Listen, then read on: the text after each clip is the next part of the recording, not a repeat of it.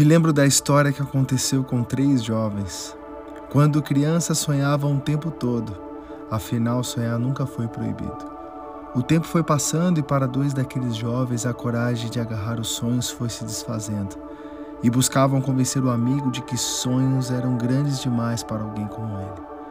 Com a mente pequena, os dois que deixaram de sonhar se perderam dentro das adversidades e começaram a afundar. Uma vida obscura e perigosa com drogas e violência foram retratos dos dois amigos que haviam se esquecido de sonhar. O sonho se perdeu. Mas e o terceiro jovem? O terceiro jovem está gravando esse vídeo para te inspirar a sonhar.